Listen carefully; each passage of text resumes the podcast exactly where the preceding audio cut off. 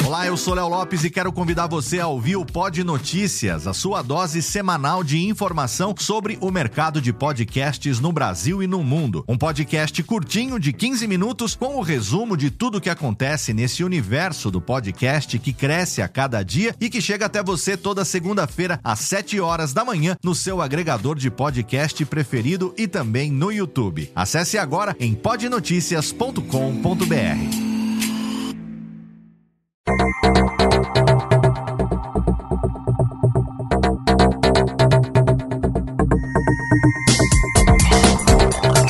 Técnica, alô Técnica, baixa trilha técnica, seja muito bem-vindo. Esse é o episódio número 39 do Alô Técnica e hoje nós vamos dar oito dicas para você editar mais rápido o seu podcast.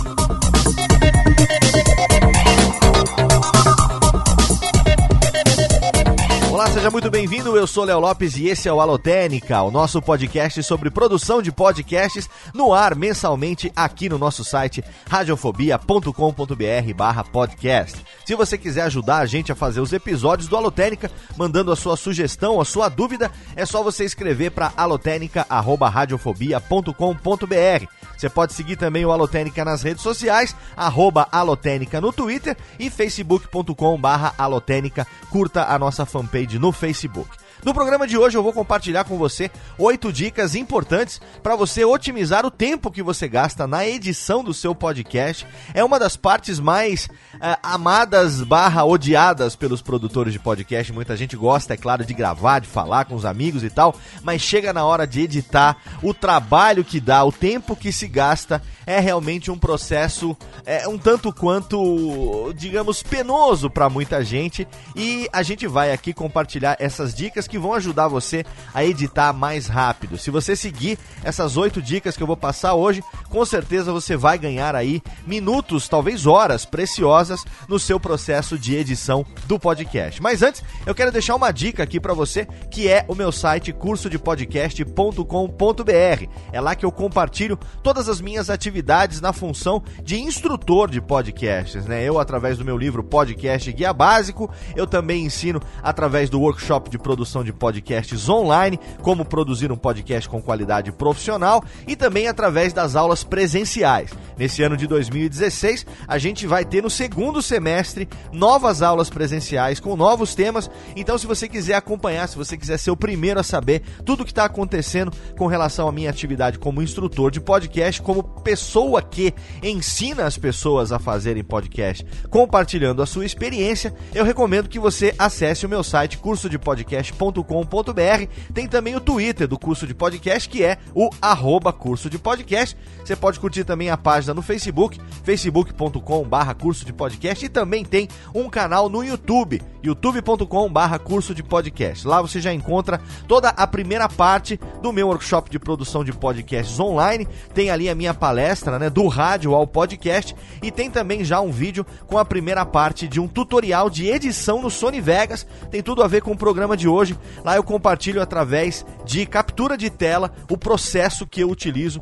para editar tanto o Radiofobia como o Nerdcast. Eu dou algumas dicas nesse vídeo que você vai ouvir aqui no programa de hoje. Em breve estarei produzindo mais vídeos, novidades estão chegando e todas elas serão publicadas lá no nosso canal do YouTube, youtube.com/barra curso de podcast. Através do curso de podcast.com.br também você tem o link lá para você comprar o podcast guia básico, seja na versão impressa, seja na versão digital. Lá tem todos os lugares onde você pode encontrar uma cópia do livro para você e tem também o link para você se inscrever no meu workshop Como produzir um podcast com qualidade profissional, um curso 100% online, disponibilizado através da plataforma dos nossos parceiros do Bivet. Lá você tem mais de 4 horas de conteúdo sobre produção de podcasts, divididas em 21 vídeos, filmados em HD, com duas câmeras, captação de áudio com qualidade profissional, apresentação já incorporada nos vídeos. Então é só você assinar, clicar e por apenas R$ 99,00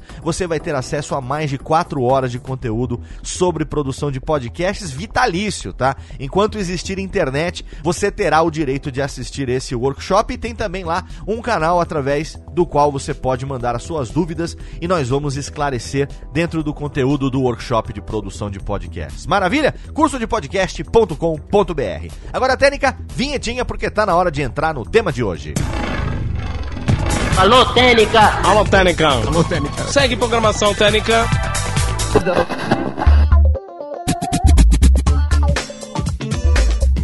Edição de podcasts, ame-a ou odeia, né? Tem gente que ama, tem gente que gosta muito do processo de edição, mas é inegável que o processo de edição ele é demorado, ele é trabalhoso. Fazer uma edição de qualidade requer requer dedicação, né? Requer que você se empenhe realmente ali naquele processo, que você passe várias horas na frente do computador utilizando o software de edição para você fazer ali os cortes, para você fazer a limpeza que a gente chama do áudio, das sujeiras entre aspas do áudio, que são todas as gaguejadas, todos os erros. Algumas pessoas retiram também o silêncio, algumas pessoas retiram também, não sei quem, não sei quem estou falando de mim mesmo. Algumas pessoas retiram também as respirações dos participantes e com isso imprimem também um ritmo maior no papo, né, no podcast. Então, o processo de edição é inegável que ele leva bastante tempo, independente de como você faça essas dicas que eu vou passar para você hoje. Tenho certeza que vão auxiliar você a acelerar um pouco esse processo de edição, porque é necessário, é, é, é um mal é necessário, vamos colocar assim, tá?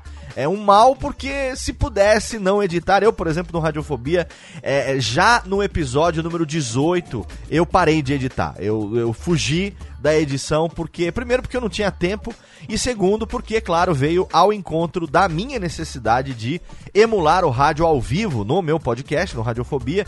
Então eu passei a fazer em tempo real, com inserção é, de efeitos de vinhetas das trilhas de fundo e tal. Eu passei a não editar mais o Radiofobia. Mas em compensação, eu, a partir de 2012, abri a minha empresa e a partir daí passei a trabalhar com edição. Então, quer dizer, eu não edito o meu podcast, o Radiofobia, Claro que o Alotênica eu edito, o Radiofobia Classics também eu edito, mas o Alotênica ele não tem, não tem assim, 95% ele é feito em tempo real, depois eu ouço novamente e vou fazendo alguns pequeninos ajustes, vou colocando ali os cortes necessários para a parte de recados, colocar abertura, colocar uma musiquinha e tal. Então tem ali 5% de edição e 95% do processo feito em tempo real. Mas todos os outros podcasts dos meus clientes, né, as pessoas que é, é, é, contratam o serviço da minha empresa Radiofobia Podcast e Multimídia, todos eles a gente edita, não só eu, como os editores que trabalham comigo, a gente edita e a gente gasta boas horas, eu diria, e mais de 10, 12, às vezes 14 horas por dia na frente do editor de áudio trabalhando com edição de podcast. Então, eu acho que tudo que eu já fiz até hoje, que eu continuo fazendo, me credencia para compartilhar um pouco com você essas dicas que com certeza vão te ajudar, me ajudaram quando eu aprendi a fazer cada uma dessas dicas, tá? Eu mesmo pratico essas dicas ainda no meu dia a dia, no meu processo de edição, eu utilizo todos os dias todas as dicas que eu vou compartilhar aqui com você e pode ter certeza que todas elas me ajudaram muito a acelerar o processo e a ficar menos tempo na frente do programa de edição. Então, quero compartilhar com você hoje essas oito dicas e eu tenho certeza que você vai editar mais rápido. Eu quero que você deixe depois o seu comentário lá no nosso post, que você interaja comigo para saber o quanto essas dicas foram úteis, o quanto elas aceleraram o seu processo de edição. Então, vamos à primeira. Alô, Técnica! Alô, Técnica! Alô, Técnica! Segue programação Técnica! A primeira dica é a seguinte: grave o podcast pensando na edição. É muito importante que já na gravação você pense no processo de edição. Nem sempre a mesma pessoa que grava edita o programa. Então isso vale também para as pessoas que gravam o podcast, mas não editam. Quando você grava, você pense que alguém vai pegar esse material e vai precisar limpar, vai precisar cortar, vai precisar editar esse material para poder transformar isso num podcast. Então, é muito importante que durante a gravação você já pense na edição. O que é que você pode fazer durante a gravação que facilita, que ajuda a acelerar o processo de edição? Primeira coisa é você ter um roteiro bem definido, você ter uma pauta bem definida. Isso vai ajudar muito você a ter uma fluidez no raciocínio das ideias, né, no desenvolvimento das ideias. E isso com certeza vai ajudar muito o processo de edição quando as coisas estão organizadas, porque edição ali é quebra-cabeça. É você manter as ideias num fluxo lógico e fazer com que o, o ouvinte preste atenção no que está sendo dito e não tenha distrações ao longo do programa. Então, se eu tô aqui editando e de repente eu faço uma coisa como essa que eu fiz aqui agora, isso te assusta, isso te distrai né? Isso chama a sua atenção e é claro que você vai pensar ali alguns segundos com relação a isso. Ah, por que, que o Léo deu esse grito? Por que, que ele não poderia ter cortado isso na edição? Isso me incomodou um pouco. Será que ele não poderia ter se preocupado em dar uma limpada nisso, em fazer de novo? Pois é, isso acontece durante o processo de captação do áudio, durante a gravação do podcast. É muito bacana quando você encontra pessoas que gravam podcast juntas há muito tempo e já sabem, uh, conhecem a maneira da outra pessoa de falar, é, o, o, os erros já, os vícios de linguagem da outra pessoa e principalmente sabem qual é o ritmo dos outros participantes, é, a ponto de saber o momento que podem interromper, a ponto de saber quando interromperam e essa interrupção ela foi falada por cima da voz do outro e a pessoa que tem experiência em gravação de podcast, a pessoa que pensa na edição, a pessoa que pensa no editor depois, ela volta ao raciocínio, recomeça do ponto aonde houve a interrupção e a partir daí o editor passa a ter um material limpo para poder editar. Ele não precisa gastar tempo tentando separar as coisas, tentando ali é, é, é aproveitar uma fala que foi encalacrada entre duas, três vozes diferentes. Quando o editor tem uma fala única, ele tem uma fala limpa, isso se mostra no editor de uma maneira bem clara, através das waveforms, através das ondas ali, do formato de ondas, do gráfico do som no editor de áudio, e o editor consegue perceber aquilo claramente, ele faz um corte mais limpo, mais rápido, e ele não precisa ficar se preocupando com aproveitar coisas que foram faladas em cima uma da outra. Então, quando você já grava o podcast pensando na edição, você, além de ajudar o editor, se você mesmo for a pessoa, melhor ainda, né? É, você sabe o trabalho que dá, você vai se preocupar em ter o material gravado da maneira mais limpa possível.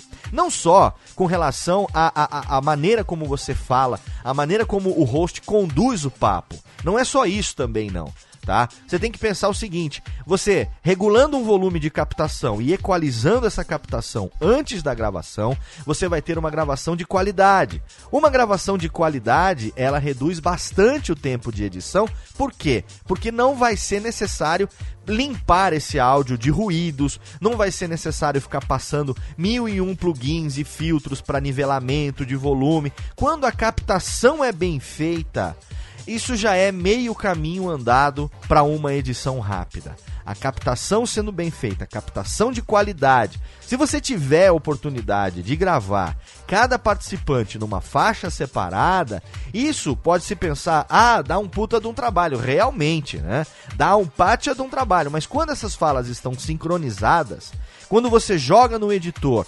agrupa essas falas, sincroniza essas falas na timeline do editor de áudio, você consegue facilmente cortar aquele que falou errado, cortar aquele que falou por cima e deixar só aquele que falou direito, deixar só aquele que você quer que fale naquele momento. Dá mais trabalho sob o aspecto do cuidado que o editor tem que ter, né, que a pessoa que vai editar tem que ter eu tenho que tomar cuidado aqui para não confundir o editor pessoa com o editor programa, software. Então eu vou pensar aqui, gravar tomando cuidado para que você entenda bem do que que eu estou falando quando é o editor pessoa, quando é o editor programa de áudio. Mas quando o editor, pessoa, joga no aplicativo, no software de edição, as pistas e sincroniza e agrupa, ali o trabalho maior já foi feito.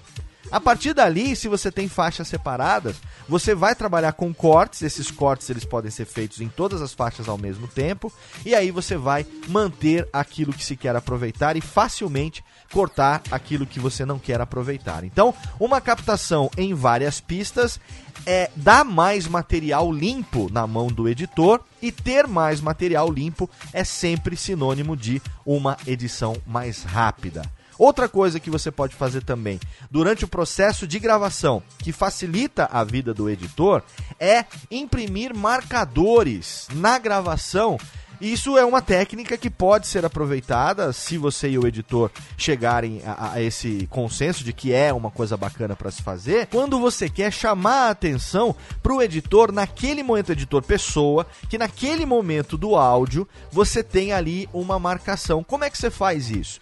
Vários softwares têm esse recurso que é geralmente o atalho é através da tecla M. Quando você está gravando, você aperta a tecla M e no momento da gravação cria-se ali um marcador quando você está gravando. Eu estou gravando esse programa agora. Eu estou gravando esse programa nesse exato momento com o SoundForge e cliquei no M e acabou de aparecer um marcador laranja com uma bandeirola ali na timeline da gravação com o número 1, ou seja, o primeiro marcador que eu insiro nessa gravação. Na hora de exportar esse áudio, eu posso exportar ele mantendo os marcadores na gravação. E aí, se fosse uma outra pessoa a editar, eu posso mandar uma instrução para ele. Olha, no marcador 1 tem uma coisa que você precisa cortar. No marcador 2, usa uma música tal que eu citei. No marcador 3, o fulano de tal falou uma besteira muito grande, é melhor a gente não colocar no produto final e tal. Então, se você utiliza marcadores, você facilita bastante também para você poder ter ali o, o, o momento que você quer dizer para o editor que aquilo está acontecendo. Ah, mas eu não sei botar esse marcador. Eu uso, por exemplo, um gravador como o H4N, o Zoom H4N. Talvez você não saiba, mas o H4N tem essa função também. Se durante a gravação você aperta a tecla REC, ele cria um marcador naquele momento. Ele já está gravando, né? Já está com o REC, já está gravando, mas aí você aperta o REC de novo em algum momento você dá uma apertadinha no botão REC, depois você vai ver o projeto daquele áudio, você vai ver que naquele momento ali ele gravou com um marcador. E ali esse marcador ele fica registrado. Então é possível, isso é muito útil, porque o H4N, por exemplo, se você está gravando em estúdio, você está gravando numa entrevista externa, alguma coisa, você pode ir marcando ali aqui, ó, pack, marquei o um marcadorzinho, você bota na tua agendinha ali no teu smartphone, a partir daqui, marcador 1, entrevista com fulano, marcador 2, entrevista com cicrano, marcador 3, entrevista com Beltrano. E aí você passa a ter já isso marcado no arquivo de áudio, visualmente esse marcador aparece. E se você não tem como fazer isso, você pode também criar marcadores sonoros. Marcadores sonoros também funcionam. Quando você faz um barulho mais agudo ou você ou o próprio silêncio. Aqui eu deixei esse silêncio. Quando eu vir na timeline, eu vou ter a waveform ali com o gráfico, né? Correndo, correndo, correndo, correndo. Em algum momento ficou ali um espacinho. Eu posso utilizar também o silêncio como marcador, porque visualmente falando, ele chama a atenção no projeto. Então aqui agora olhando para o meu projeto do, do SoundForge onde eu estou gravando, eu tenho dois momentos aqui que estão me chamando a atenção. Não só o marcador que eu criei alguns minutos atrás, como esse marcador através do silêncio que eu criei agora. São dicas simples que podem ser colocadas em prática sem nenhuma dificuldade e que se você gravar pensando na edição, se você já planejar durante a gravação, você vai ganhar preciosos minutos no seu processo de edição. Alô, Técnica! Alô, Técnica! Alô, Técnica! Segue programação Técnica. Segunda dica: conheça o material antes de editar. O que, que é conheça o material? Ouça o que foi gravado. Se você edita o programa e você participou da gravação, então você já conhece o material. Você já tem ideia do que foi dito, você já tem ideia dos erros que aconteceram, você já sabe que fulano vai dar trabalho porque ele tem ali um vício de linguagem, que ele fala um né a cada dois segundos, e aí para não ficar aquele né, né, né, né, né, né, né, você vai ter que cortar esses nés. Enfim, se você já conhece o material, se você gravou, você então tem é, é, essa facilidade de conhecer. Mas imagine, por exemplo, quando você grava e aí depois você manda esse material para uma outra pessoa editar, e aí você é a pessoa pessoa que vai editar, mas você não participou da gravação, você não sabe o que você tem em mãos. O que, que você faz? Você começa a editar logo de cara ou você conhece o material primeiro, ouve o material primeiro. A minha dica é ouça o material antes de editar, porque isso pode salvar minutos preciosos de edição. Por quê? Porque você, conhecendo o material primeiro, você vai ouvir coisas que com certeza não entrarão na edição. E aí, através dessa primeira audição do material, você tem como excluir isso sem precisar ficar perdendo tempo com cortes precisos. Se você tivesse já fazendo a edição que eu chamo de limpeza, né, a limpeza fina do programa, é você tá já editando sem ouvir, você vai cortando, vai editando, vai limpando, vai tirando espaço, vai tirando os, as gaguejadas, vai tirando os momentos, e aí de repente lá, depois de 15 minutos de, de, de áudio, que você levou 3 horas, vamos dizer, para editar, alguém resolve falar assim: olha, a gente resolveu que esses últimos 15 minutos não vão entrar no programa. E aí? Você gastou 3 horas editando um material que lá no final, por você não ter ouvido a gravação, por você não ter conhecido o material antes de editar, depois de três horas trabalhando, que nem um desgraçado ali, cortando, juntando e fazendo, e tal, lá no final alguém fala assim: corta os últimos 15 minutos. Isso não vai entrar, não gostamos do resultado, não tem a ver com o tema, fulano falou bobagem, corremos o risco de processo. Não sei, alguma motivação, o host ou alguém resolve falar assim: olha, desde que a gente começou a falar sobre o assunto X até agora, tira tudo isso da edição. Editor, não precisa colocar isso na edição. E aí, se você não conheceu o material, você já limpou, você já gastou três horas editando. Então você está entendendo o que eu estou dizendo? É muito importante para você acelerar o processo de edição, você conhecer o material antes. Por isso que tanto para quem trabalha com áudio como para quem trabalha com vídeo, se você puder fazer o que a gente chama de decupagem do material, isso é muito legal. A decupagem do material consiste em você ouvir antes, já fazendo os grandes cortes, as grandes marcações é, de bloco, de vírgula, de momentos grandes. Então você não vai ainda fazer a limpeza fina. Você vai fazer a primeira fase de corte, que é conhecendo o material. Você vai ali ouvir o material todo até o final, fazendo esses cortes. E aí você vai ter o material já mais enxuto. Você já vai ter tirado as grandes gorduras, entre aspas, do programa. Você já vai ter dividido aquele monobloco, aquele único arquivo. Você já vai ter dividido ele em blocos. Você já vai ter encaixado nesse processo adendos que muitas vezes são gravados no programa né? O Nedcast, por exemplo, é um programa cheio de adendos. É, você, é claro, que não sabe que são adendos porque eles são gravados separadamente, mas no processo de decupagem eu coloco ordem e trago os adendos que foram gravados. Lá na frente, eu trago os adendos para o momento adequado, onde eles complementam o assunto é, que foi falado antes e foi, por alguma razão, esquecido de falar uma coisa XY ou se lembrou depois, e aí pega-se esse adendo, coloca-se esse adendo no lugar certo. Se você já está fazendo a limpeza fina desde o começo, isso fica muito mais complicado de fazer. Então, é uma dica bacana você conhecer o material antes de editar. Pode parecer que é, é, é, um retrabalho, ah, mas eu vou ter que ouvir quantas vezes isso, né? Cara, você vai ter que ouvir muitas vezes antes de você entregar. Com certeza o editor vai ouvir duas, três, quatro, às vezes até cinco vezes antes de entregar. Agora, se você faz uma primeira audição do material completo, já fazendo a decupagem, já fazendo os grandes cortes e já fazendo as marcações, pode ter certeza que isso vai economizar muito o tempo na hora que você for fazer a limpeza fina, na hora que você for fazer a edição propriamente dita. Alô, Técnica! Alô, Técnica! Alô, Técnica! Segue programação Técnica! A minha terceira dica é aprenda a usar o software de edição que você escolheu.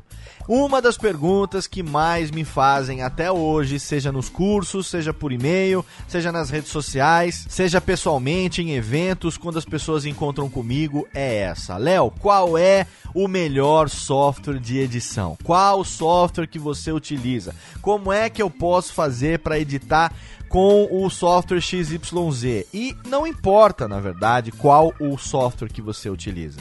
O importante é que você conheça, é que você aprenda a usar o software de edição que você escolheu e que você extraia dele todas as vantagens, todas, todas, todos os comandos, todas as funções que vão te ajudar a acelerar o processo de edição. Eu sou uma pessoa que comete, né, sob o ponto de vista dos produtores de áudio, eu cometo um pecado considerado mortal por muita gente.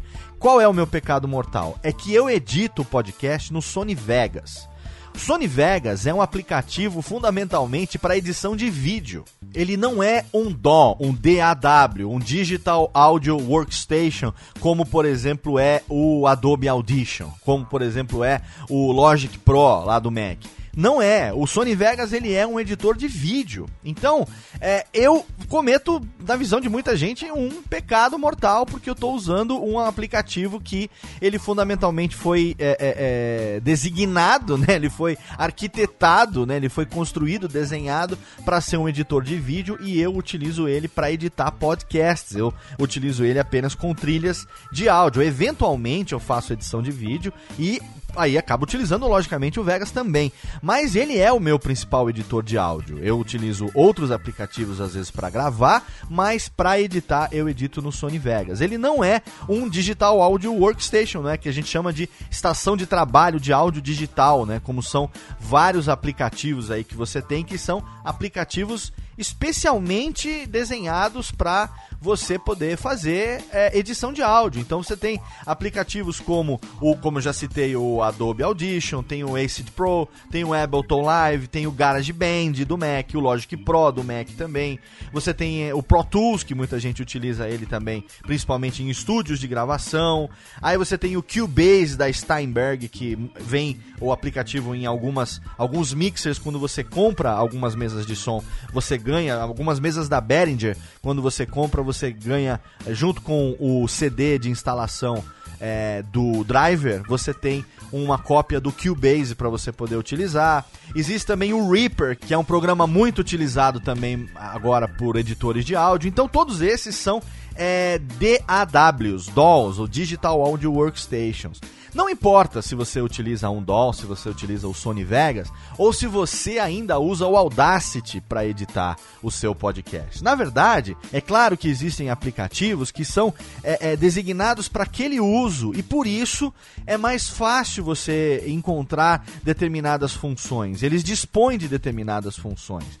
O Audacity, por exemplo, ele é limitado em muita coisa. Né? Muita gente que usa o Audacity reclama do tempo que gasta para fazer. Ele é gratuito, isso, claro que chama a atenção de muita gente. Ele é de graça e por isso é, você pode instalar ele e sair usando. E para algumas pessoas que fazem uma edição mais simples, ele dá conta do recado. Eu conheço pessoas que editam aí há 6, 7 anos. Se eu não me engano, o Dudu Salles até hoje ainda edita o Papo de Gordo no Audacity.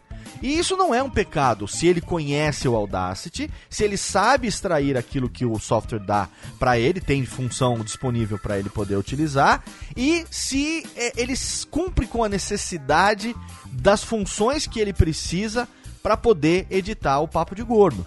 Se está cumprindo, se está satisfazendo as necessidades dele ali como editor, muito que bem, não tem problema nenhum você utilizar, seja o Audacity, seja o Sony Vegas, seja o GarageBand, seja o Logic Pro, seja o programa que for. O importante é que antes de você sair é, já jogando a pista lá e editar, você procure e você vai economizar muito tempo de edição se você fizer isso. Você procure tutoriais para você aprender a utilizar todas as funcionalidades que aquele aplicativo te oferece nem todo mundo é bom de forma autodidata. Né? Bote isso na sua cabeça. Se você é um bom autodidata, se você tem uma boa capacidade de aprender as coisas sozinho, através de experimentação, de tentativa e erro, Caramba, joga lá e vai, fuça, passa uma tarde ali cortando, fuçando nas, nos atalhos, fuçando nas funções e faça a sua, o seu aprendizado ali de forma autodidata através de tentativa e erro, sem problema nenhum, absorva isso. Agora tem gente que tem dificuldade de, de, de ser autodidata né? É, não há pecado nenhum em ser autodidata, mas a gente vive numa época que você não precisa fazer isso se você quiser economizar tempo, bastando que para isso você simplesmente faça o que a maioria das pessoas faz hoje em dia quando quer fazer qualquer coisa, que é o que? Joga no Google. Joga no Google. Você utiliza o que? O Adobe Audition? Então você joga tutorial Adobe Audition Claro que digitando assim, muita coisa em inglês vai aparecer também, né? Tutorial. Então, Adobe Audition Tutorial. Às vezes, se você tem a facilidade de, de entender o inglês, é, você vai ter muito mais material né, em inglês do que em português. Então, obviamente, esse vídeo vai servir para você. Né? Eventualmente, tem pessoas que fazem em português. Claro que no YouTube hoje você encontra tutorial de tudo quanto é nível, de tudo quanto é gente, falando a respeito de praticamente qualquer coisa. Então, é, não é difícil você encontrar jogando no Google fazendo uma pesquisa com palavras-chave bem colocadas, ensinamentos ali, instruções para você aprender a utilizar o seu software de edição. Se você domina, não precisa dominar, tá? Dominar no sentido de, porra, sei tudo. Não, não, não domino. Eu não domino o Sony Vegas. Eu sei as funções que me são úteis, aquilo que realmente eu uso bastante, né? Eu tenho anotado e eu tenho a minha memória, a minha memória muscular, o uso diário. Isso faz com que eu entenda e, e conheça várias funções avançadas é, do Vegas colegas que inclusive eu compartilho isso no meu é, workshop de edição presencial que a gente teve já ano passado e vamos ver se a gente vai fazer de novo esse workshop de edição. Se tiver procura, a gente pode até fazer mais uma vez esse workshop de edição ensinando as pessoas a editarem é, no Sony Vegas, compartilhando as técnicas que eu utilizo. Mas se você consegue não dominar, mas se você consegue entender ou pelo menos aprender todas as funções ou a maioria das funções que são úteis para você, pô, tá ótimo que aí você vai fazer de uma maneira bem simples, você vai fazer de uma maneira mais rápida e você pode ter ali um papel do lado da sua estação de trabalho com as funções anotadas, né, com os atalhos ali anotados, com aquilo que você é, pode utilizar para facilitar o seu processo. Então a minha terceira dica é essa: aprenda a utilizar o seu software de edição. Alô, Técnica! Alô, Técnica! Alô, Técnica! Segue programação Técnica! A quarta dica é crie templates dos projetos. Isso é muito legal. Todos os aplicativos permitem que você faça isso. O que, que são templates dos projetos? Você vai criar projetos base.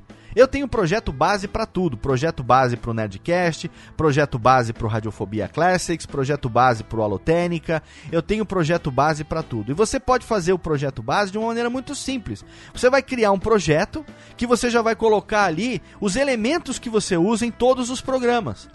Então, ah, para editar o Nerdcast, eu utilizo é, quatro pistas para voz, duas pistas para música e duas pistas para efeito. Então eu preciso de um projeto que tenha oito pistas, sendo que as duas de cima estão organizadas para faixa A, B da primeira voz, as duas de baixo estão organizadas para faixa A, B da segunda voz. Aí eu tenho duas pistas que vão ser é, utilizadas exclusivamente para música, duas porque é bacana para utilizar é, o fade e um, entre uma e outra, uma que começa para você não ter que ficar jogando tudo na mesma pista e você você tem, né, utilizando o aplicativo como fazer isso e você já tem ali também as duas pistas que eu vou utilizar para os efeitos. A abertura do Nerdcast é sempre a mesma, já fica ali colocada nesse projeto. Então, quando eu vou abrir, eu simplesmente abro o meu arquivo projeto base Nerdcast e aí eu já tenho ali esse projeto. Ah, mas puxa vida, isso é um negócio que quanto tempo isso economiza? Cara, quanto for economizar já tá valendo, entendeu? Segundos que me economize no processo de edição já tá valendo. O Alotênica, por exemplo, eu dou um passo além. Eu tenho, inclusive, projetos base já com músicas eu utilizo basicamente as mesmas músicas, músicas de Creative Commons em todos os programas. Então eu tenho o projeto, por exemplo, de um programa que eu fiz uma vez que ficou grandão, um programa, sei lá, com uma hora e meia de duração, é, sendo que o Alotênica é um programa feito para ter, em média, uma hora de duração. Então se eu tenho um projeto que eu tenho música já trilhada ali nesse projeto para uma hora e meia, com certeza eu tenho nesse projeto já todas as músicas e mais ainda até, eu tenho música até de reserva que eu poderia utilizar em qualquer projeto do Alotênica. E aí o que, que eu faço? Eu simplesmente abro uma outra instância do mesmo aplicativo e eu posso pegar aquela trilha, copiar e colar na minha, na, no meu projeto atual que ela já vem junto com os volumes, já vem junto com a, o fade que eu quero dar. Então eu crio projetos base através de templates E aí, utilizando esses templates, eu economizo bastante nos projetos. Nerdcast Empreendedor, por exemplo, né? Nerdcast Empreendedor é um programa que é feito também utilizando é, música de direito livre e música de Creative Commons. Então, é, a gente não tem problema de música. Eu tenho vários projetos diferentes. Eu tenho, ano passado já, é, é, 12 programas que eu fiz utilizando músicas diferentes. Então, o que, que eu tenho já? Eu já tenho material pronto em programas anteriores que eu posso utilizar no, no programa desse mês, por exemplo. Faço a edição da voz e aí vou aproveitar templates de projetos anteriores para já aproveitar a música para fazer, entendeu? Misturando, mesclando, dando aquela cara diferente, mas é lógico você não vai a cada programa, sei lá, 300 programas, você vai ter 300 vezes 20 músicas, 30 músicas que você usa pro programa, você vai ter aí 6 mil músicas. Não, não é assim que funciona, né? Você tem ali uma temática X que pede uma música naquele estilo, então você vai utilizar as músicas do seu banco de, de músicas ali, da sua discoteca, da sua, da sua biblioteca ali musical que você tem no seu computador. Se você aprende a utilizar os templates a seu favor, você acelera bastante o processo de edição. Alô, Técnica! Alô, Técnica! Alô, Técnica! Segue programação Técnica! A minha quinta dica é a seguinte: use múltiplas pistas. Isso é o paraíso da edição. Multipistas. Você tem ali. O que é multipistas? São. Cada faixa de áudio a gente chama de uma pista. Então você tem ali o seu projeto dentro do seu DAW, ou dentro do seu aplicativo, seja ele qual for. E aí você vai clicar e vai criar uma nova faixa de áudio. E ali você vai clicar e vai criar mais uma, e mais uma, e mais uma. E você pode ter ali, dependendo do programa, ele tem limitações da quantidade de faixas que você pode utilizar, mas a maioria não tem, e aí você vai utilizar as multipistas, e isso é o paraíso do editor, porque você pode organizar as coisas, né? Um projeto organizado é um projeto rápido.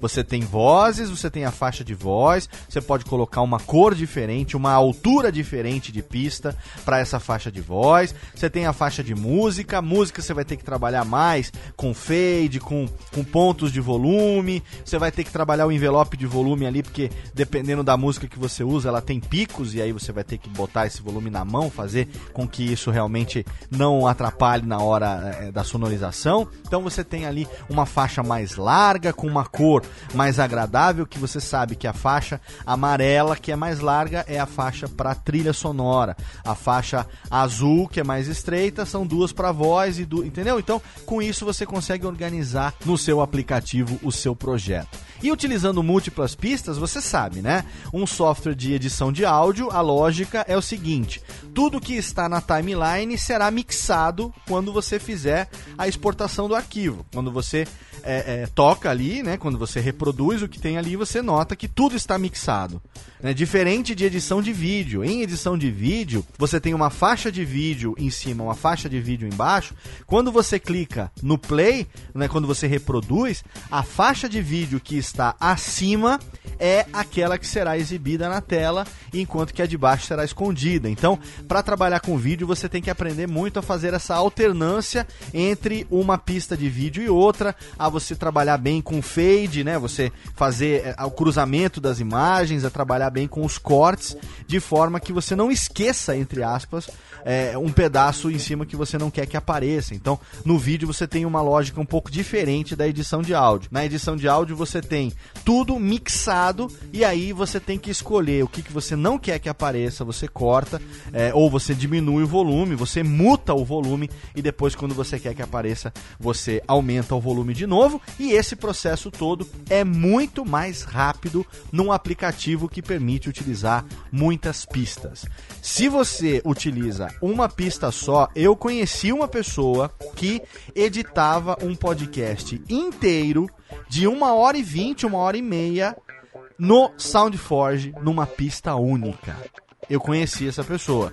Acho que hoje ela já não está mais usando isso, até porque é, foi aluno meu, fez o meu curso, já dei uma série de dicas. Acredito que hoje ele já esteja utilizando um aplicativo multipistas. Mas o processo de edição numa faixa única é insano, porque você não pode errar ou você não tem a abertura para voltar depois e mudar alguma coisa, porque você trabalha o tempo todo com mix. Você trabalha o tempo todo fundindo os áudios. Então você funde as coisas, você mistura, você mescla, e aí, se você quiser voltar numa etapa que você fez antes, você tem que dar Ctrl Z, Ctrl Z, Ctrl Z, Ctrl Z e desfazer o trabalho que você fez e refazer depois. Então é uma insanidade total. Uma pista única, você trabalha com mixagem, você trabalha com, com é, sabe, colando, criando um novo áudio a cada Ctrl V, você está criando um áudio novo.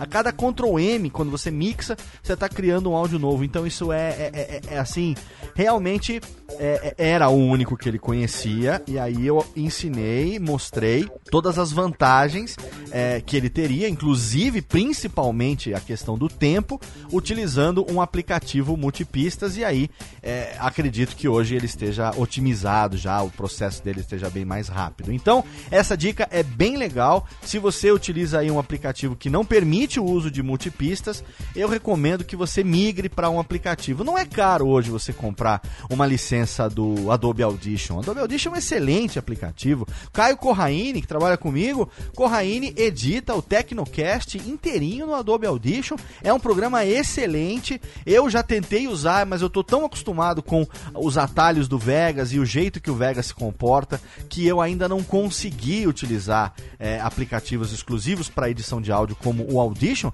Mas o Audition é um excelente aplicativo, tem umas funções muito avançadas para você poder utilizar. Thiago Miro utiliza também o Adobe Audition. Então eu recomendo para você que eu acredito que de todos os aplicativos é, de edição de áudio que tem o valor aí mais acessível para você poder comprar uma licença é realmente o Adobe Audition. Então se você utiliza um outro aplicativo que é, você sente dificuldade, né? Você você está querendo migrar, porque isso é legal também. Você está querendo migrar, você está querendo melhorar, você está procurando uma coisa que facilite a sua vida então aí o Adobe Audition pode ser uma boa opção para você e além de tudo é um excelente DAW, um excelente Digital Audio Workstation que faz obviamente o uso de múltiplas pistas. Alô, Técnica! Alô, Técnica! Alô, Técnica! Segue programação Técnica! A sexta dica salvou a minha vida de uma maneira que você não acredita. A sexta dica é a seguinte: personalize os atalhos de teclado do seu programa de edição. Meu amigo, você não sabe o quanto utilizar, aprender a utilizar atalhos de teclado e personalizar esses atalhos de teclado. Você não sabe o quanto isso salvou a minha vida, o quanto de vida eu ganhei quando eu descobri o maravilhoso mundo dos atalhos de teclado. Por quê? Porque você tem é, é, numa interface de edição, né, que está se mostrando ali no seu monitor, você tem duas maneiras de fazer as coisas. A mais comum hoje para todos nós é utilizando o ponteiro e o mouse. Então você vai pegar, você vai clicar, você vai arrastar e com isso você vai é, é, fazer aquilo que se precisa fazer. Você tem um menu né, geralmente na parte superior da, da, do monitor, ali do seu aplicativo, e nesse menu você tem ele num sistema drop-down ali, que você clica, a janela se abre e ali você tem todas as funções. E isso é totalmente possível de ser feito com o mouse. Né? Você vai lá, clica no File, Edit, View, Insert, Transport, né? arquivo, né? edição, visualização, exibição, etc. e tal, e as funções vão se mostrar para você. Mas isso também é possível de se fazer utilizando atalhos de teclado. O que são atalhos de teclado? Eu não sei se você sabe, mas você com certeza utiliza isso no seu dia a dia, obviamente. É o famoso copy-paste, todo mundo sabe, Ctrl C, copia Ctrl V, vai lá e cola. Ctrl X, recorta, tira dali aquele espaço, Ctrl V, vai lá e cola. Então esse atalho de teclado que você não imagina que você pode ir lá no menu, clicar em menu, editar, copiar, depois menu, editar, colar com o mouse, né? O que você faria com seis cliques no mouse, você faz apertando duas teclas de cada vez. Ctrl C, Ctrl V, acabou e você economiza tempo com isso. Então, no editor de áudio também é possível você utilizar atalhos de teclado e também é possível, e isso é a coisa linda de Deus, personalizar os seus atalhos de teclado. Eu vou, eu vou contar aqui uma pequena cantante para você, uma pequena historieta. Se você leu o meu livro ou se você participou do meu workshop, eu compartilho essas dicas com você. É o seguinte, olha só. No Sony Vegas tem uma função chamada Auto Ripple que é uma função muito útil a partir do momento que eu faço um corte, né? O corte ele é feito com a, a, a, tecla S quando você corta, que é split. Então você escolhe o momento ali que você quer na, na, na, no seu projeto e você clica no S, ele dá um split, ele divide aquele áudio em dois, você passa a ter um clone, aquela coisa da minhoca, né? Você passa a ter um clone desse áudio é, é, é, do lado dele ali, só que cortado, você cria, cria esse corte. E aí, eu posso, por exemplo, escolher ali, eu, eu seleciono um silêncio, eu dou um split de um lado, split do outro, agora eu tenho um pedaço de silêncio. E eu vou deletar esse pedaço de silêncio. Quando eu deleto esse pedaço de silêncio, o que, que acontece? Eu continuo com o silêncio no projeto. Porque antes eu tinha um áudio sem som, agora eu tenho um não áudio. Antes eu tinha um pedaço do arquivo que está silencioso, e agora eu tenho um pedaço da timeline com um buraco. Então o que, que o Auto Ripple faz? O Auto Ripple é uma função que originalmente é, você aciona ela com Ctrl L no teclado original do, do, do, Sony Vegas.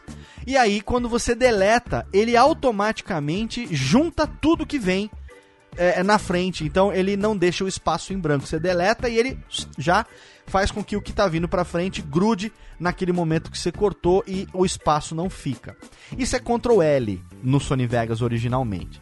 Então você imagina, eu sou destro, eu estou sentado de frente para o monitor, eu estou com o meu mouse trabalhando num projeto que tem quatro faixas de áudio para trabalhar, de um Nedcast de duas horas de duração, e eu tenho muitos cortes. Eu tenho muitos cortes para fazer.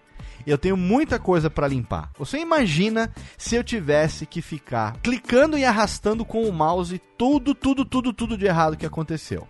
Impossível. Levaria dias. Uh, oh, bom, dias já leva, mas enfim, levaria muito mais dias e eu não conseguiria fazer. Então tem um Auto Ripple que me salva, beleza. Só que para poder ativar o Auto Ripple, porque eu não posso utilizar ele em tudo, senão tudo que eu deletar na timeline ele vai arrastar o resto para frente, é, eu não consigo utilizar ele a todo momento. Então eu tenho que utilizar ele no momento de deletar e depois eu tenho que desativá-lo. E para isso eu tinha que fazer o quê? Tirar a mão do mouse e apertar a tecla L que fica do lado direito do teclado, enquanto eu segurava o Ctrl com o dedo da mão esquerda, do lado esquerdo do teclado. Então, olha só, tô olhando, imagina a cena, tô olhando pro meu projeto, aí eu tiro o olho do monitor, olho pro teclado, aperto Ctrl com a mão esquerda, tiro a mão direita do mouse, aperto L, ativo o Auto Ripple, volto com a mão direita pro mouse, olho de novo pro monitor, aí eu vou ter que deletar deletar, eu vou ter que apertar o del. O que, que eu faço? Tiro a mão do mouse de novo, aperto o delete, que está do lado direito do teclado, volto a mão de novo para o mouse e continuo a editar. Imagina esse processo. Imagina repetir esse processo. Hum, deixa eu ver. Um mínimo aí umas 500 vezes dentro de um processo de edição de um programa de duas horas. Então, isso leva tempo e isso também faz com que você comece a se distrair, porque você olha para baixo, olha para cima, olha para baixo, olha para cima, olha para o teclado, olha para o mouse, olha para o mouse, olha para o teclado, blá, blá, blá. E movimento, e posição, e ergonomia, e fadiga muscular, e movimento repetitivo. Aí o que, que eu descobri? Eu descobri que eu poderia personalizar os atalhos do teclado. E aí a minha vida mudou totalmente. Porque eu peguei o Sony Vegas, eu destrinchei os atalhos de teclado que ele tinha. E aí o Auto Ripple, que eu continuo utilizando, utilizando muito por sinal. O que, que eu fiz? O Auto Ripple para mim, ele veio parar na tecla Q o que, que eu fiz? Eu desabilitei, seja lá o que for que estivesse programado pro Q, que eu não usava, não tinha utilidade nenhuma, e eu coloquei o Auto Ripple pro Q. Então o que antes eu fazia com duas mãos, eu passei a fazer só com uma mão e a mão que está naturalmente ali no teclado. A mão que já aperta a tecla S, que é o do split, né? Então já tô ali com essa mão. E a outra mão direita no mouse. Mas aí, por exemplo, e o Dell? Eu tenho que tirar a mão do mouse de novo, apertar o delete e voltar. Aí o que, que eu fiz? A mesma coisa. Eu programei a tecla A para que fizesse a mesma função que o delete. Então agora eu posso simplesmente, sem tirar a mão do mouse, olhando para o meu projeto, eu posso apertar o S, que é o split, dividir o que eu quero, selecionar clicando com o mouse, apertar o Q, ativar o Auto Ripple, aperto o A, deleto, aperto o Q de novo, desativo o Auto Ripple e continuo. Olha que coisa linda de Deus.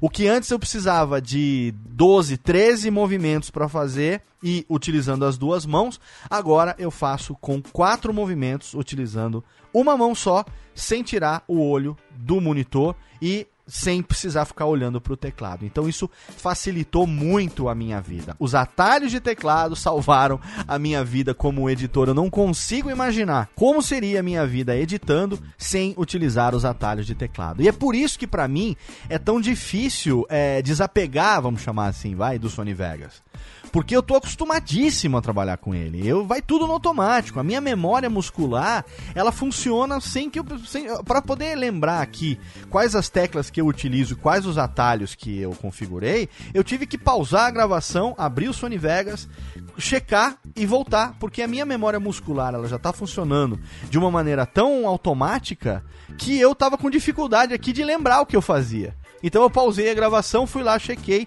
voltei e, e gravei direito. Entendeu? A minha memória muscular ela já está programada para que esses atalhos de teclado é, é, salvem a minha vida e façam essa função.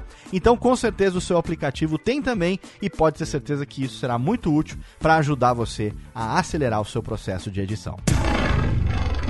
Alô, Técnica! Alô, Técnica! Alô, Técnica! Segue programação Técnica! A sétima dica pode parecer um pouco estranha, mas é uma coisa que ajuda bastante também. Você pode ouvir em velocidade acelerada. Quando você, por exemplo, está conhecendo o material antes de editar, a dica número 2, você não precisa ouvir na velocidade normal todos os aplicativos, ou pelo menos quase todos, ou todos os que eu conheço, ele tem uma função que permite que você é, faça ali o playback, né, a, a, a, toque ali a timeline, numa velocidade acima da velocidade normal. É, alguns aplicativos, a maioria dos aplicativos acelera e você fica com uma voz um pouquinho aceleradinha assim, é, é meio tipo tico e teco, né? Como é, eu vou colocar aqui agora esse trecho aqui para você ouvir. Esse trecho aqui agora eu tô falando com a voz acelerada. Então, quando você ouve assim, realmente é, é, é um pouco atrapalha um pouco quando você não está acostumado a ficar ouvindo todo mundo falando de voz fina assim. Mas tem alguns aplicativos que vão acelerar assim, do jeito que eu estou falando aqui agora, desse jeito que eu estou falando aqui agora, que é como ele vai manter o pitch, né, que é manter a tonalidade do que está falando e com o mesmo pitch você vai ter acelerado um pouco. Alguns tocadores de podcast, é, alguns agregadores, né, alguns players de podcast também tem essa função, você pode ouvir numa velocidade acelerada. É, e se isso não te atrapalha, se você consegue absorver a mesma quantidade de informações é, é, assim, não tem problema nenhum, de uma maneira ou de outra, tá? Eu, por exemplo, utilizo o Sony Vegas, como eu já disse várias vezes, o Sony Vegas ele não permite que você acelere é, é, é sem alterar o pitch. Então fica o efeito Tico e Teco Júnior, né? É, mas eu faço como? Eu, na hora da decupagem, né? Conhecendo o material, eu ouço ele inteirinho de ponta a ponta com a velocidade acelerada. Então eu já programo, tem uma, um atalho bem rapidinho ali na, no próprio, na própria tela que eu posso colocar a velocidade de 1 para 1.5. Eu aumento em 50% a velocidade do play e com isso eu consigo conhecer o material e fazer o processo de decupagem, por exemplo, num programa de duas horas, então a velocidade ali vai ser 1.5, em vez de levar duas horas para ouvir o material todo, eu vou levar aí em média, sei lá, uma hora e meia, uma hora e vinte, contando com as paradas, com os cortes, macro que eu vou fazer e tal. Então, ouvir em velocidade velocidade acelerada pode parecer estranho, mas para quem trabalha com edição não é tão estranho assim não.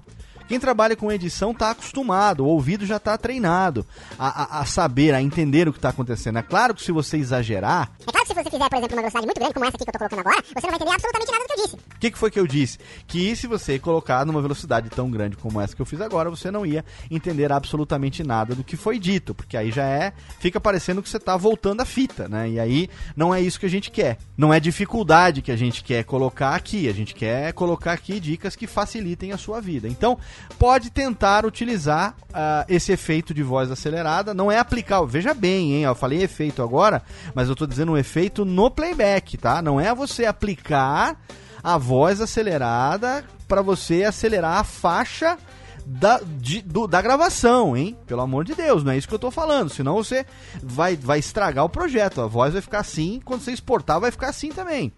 Eu tô dizendo playback do editor ali na hora de ouvir para editar, na hora de ouvir para conhecer o material. Você não vai aplicar o filtro, não vai aplicar o efeito na faixa. Você vai utilizar essa velocidade no playback do seu editor de áudio para você ouvir. E aí depois você, na hora de fazer o render, você vai fazer na velocidade normal, tá? Não vai estragar aí o negócio aplicando um filtro que depois você não vai conseguir tirar. Tá bom? Então dá uma procurada no seu aplicativo e tenta. Pode ser que você não se adapte, mas pode ser que sim. Pode ser que isso te ajude. E se você vê que não é tão complicado assim, pode ter certeza que vai economizar bons minutos ou horas, talvez até, no seu processo de edição.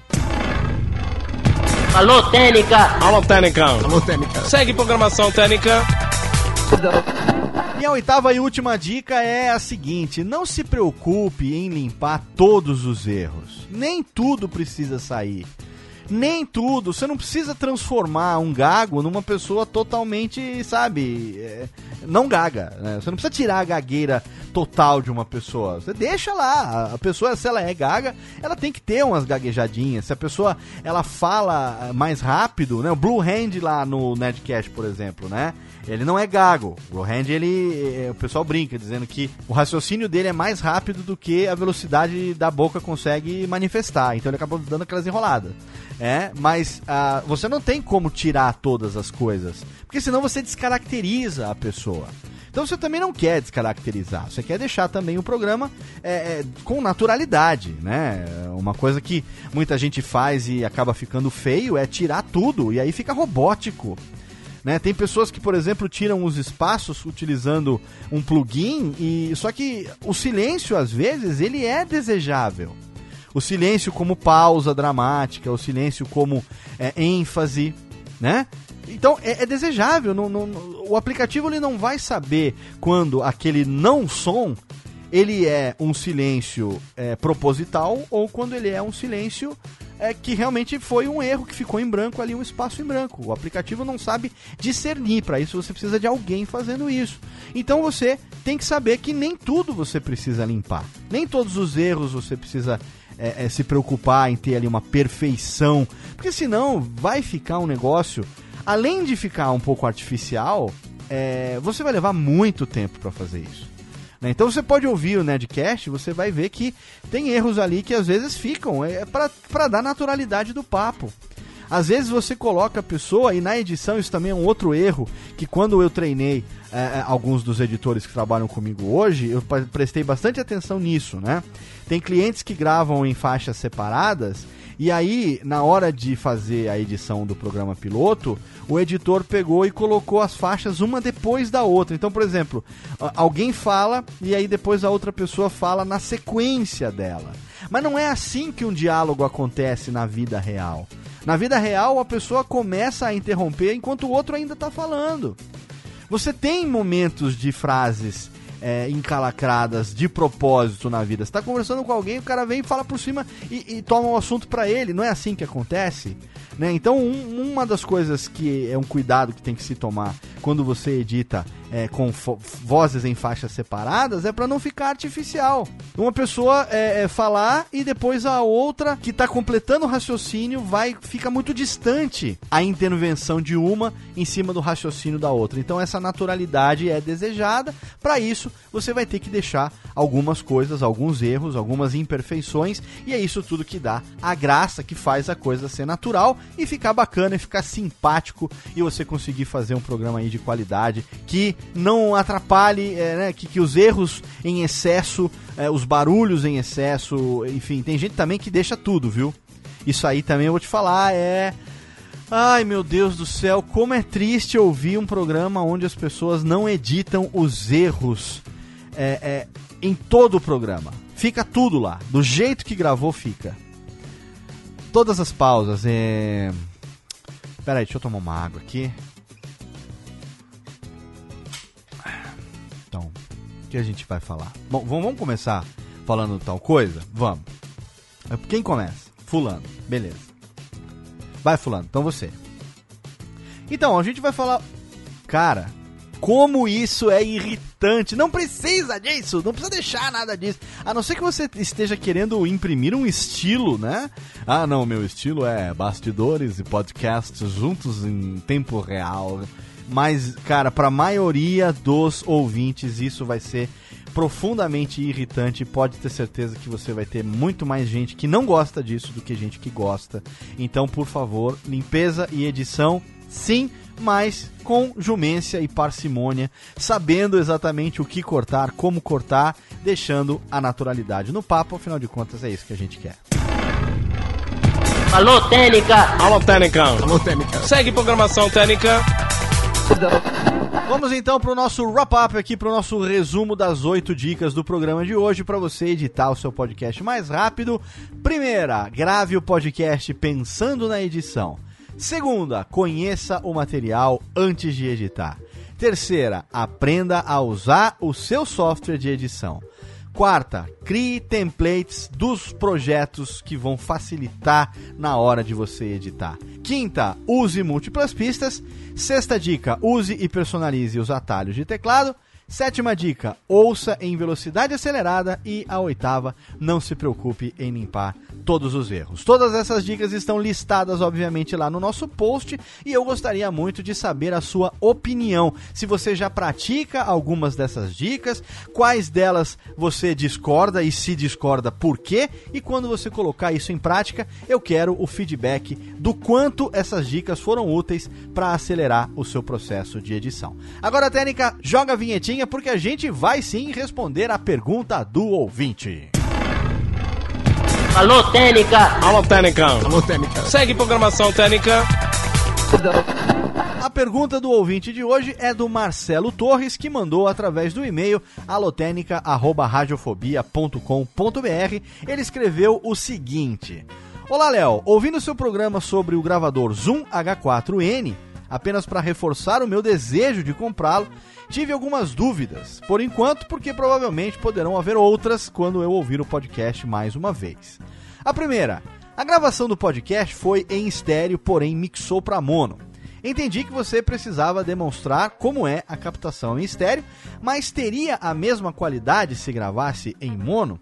Pergunto porque, para não haver a sensação de profundidade do áudio ou de distância dos locutores, o formato mono seria o mais indicado. Mas a indicação seria de já gravar em mono ou converter para mono depois. Marcelo, realmente, se você vai gravar voz, fundamentalmente não tem necessidade de você gravar em estéreo, porque a gente tem uma boca só. A gente fala em mono. A gente ouve em estéreo, né? A gente tem dois ouvidos, então a gente ouve, né? Um ouvido estrategicamente posicionado de cada lado da cabeça, exatamente para que o som chegue para a gente é, em posições diferentes. Então a nossa sensação auditiva é em estéreo, mas a nossa emissão de áudio ela é sempre em mono. Você tem só uma boca, você tem só um mecanismo fonador e isso sai em mono naturalmente. Então é natural que você capte em mono também. Eu estou aqui agora gravando esse programa, captando ele diretamente em mono. No programa sobre o H4n ali, eu fiz a gravação em estéreo para mostrar as funcionalidades do aparelho. Aquele microfone cruzado que o H4n tem, ele tem uma função não necessariamente para você gravar a voz, mas quando você utiliza ele, por exemplo, para você gravar uma banda. Você pode gravar uma banda.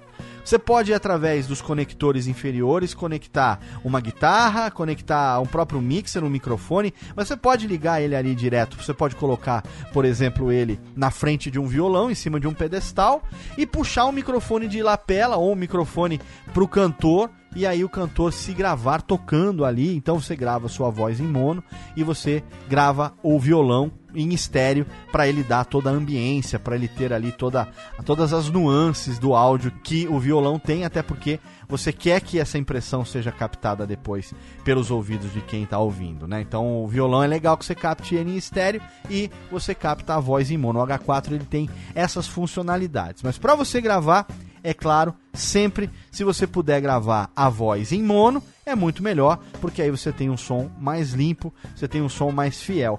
Gravar em estéreo, quando você tem, por exemplo, um microfone só, porque ali, né, mais uma vez, o, o, o H4n só grava em estéreo porque tem dois microfones.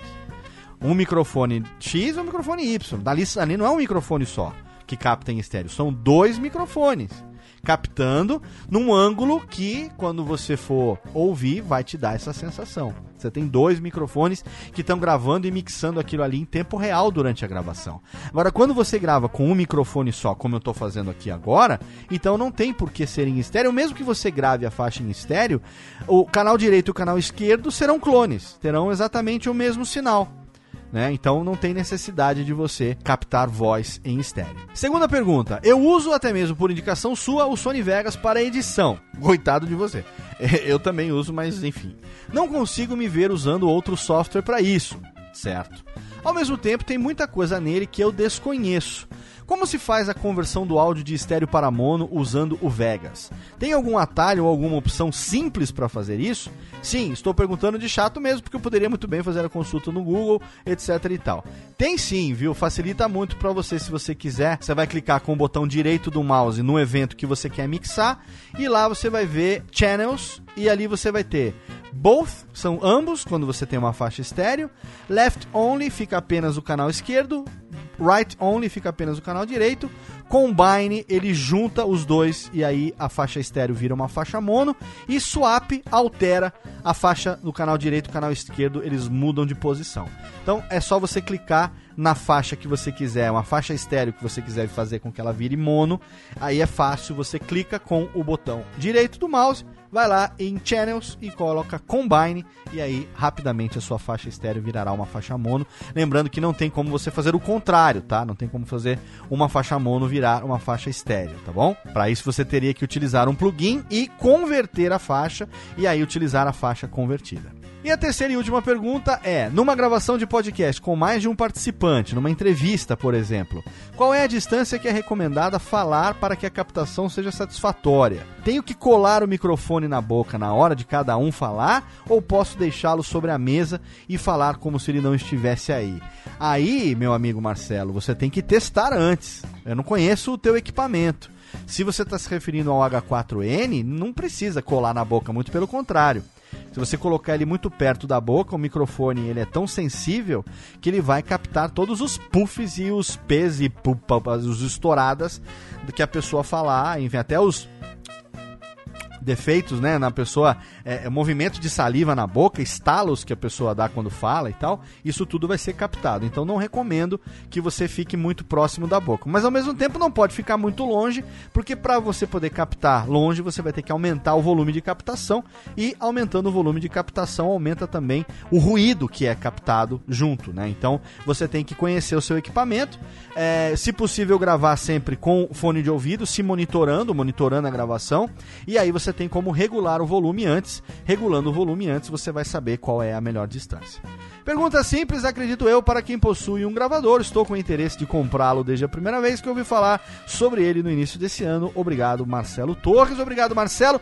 Espero que eu tenha respondido as suas dúvidas e infelizmente a gente não tem nenhuma parceria com a Zoom, porque muita gente comprou esse gravador ou o H6 depois é, por conta do tanto que a gente fala bem desses aparelhos aqui.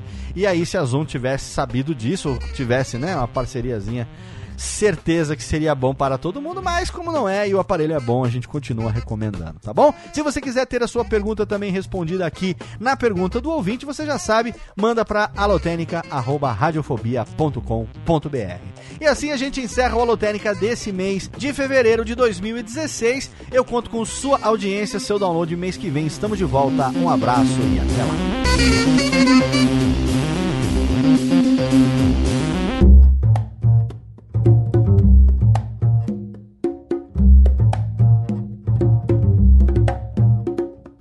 Este podcast foi produzido por Radiofobia, podcast e multimídia. Oi, eu sou o Antônio Viviani e quero convidar você a ouvir o nosso podcast Voz Off. Desde julho de 2017, eu e meu amigo Nicola Lauleta temos o prazer de conversar com as grandes vozes do rádio, da TV e da publicidade do Brasil e trazer suas histórias até você. Se você, como nós, é apaixonado por locução, acesse vozoff.com.br e acompanhe nossos episódios aqui na Radiofobia Podcast Network.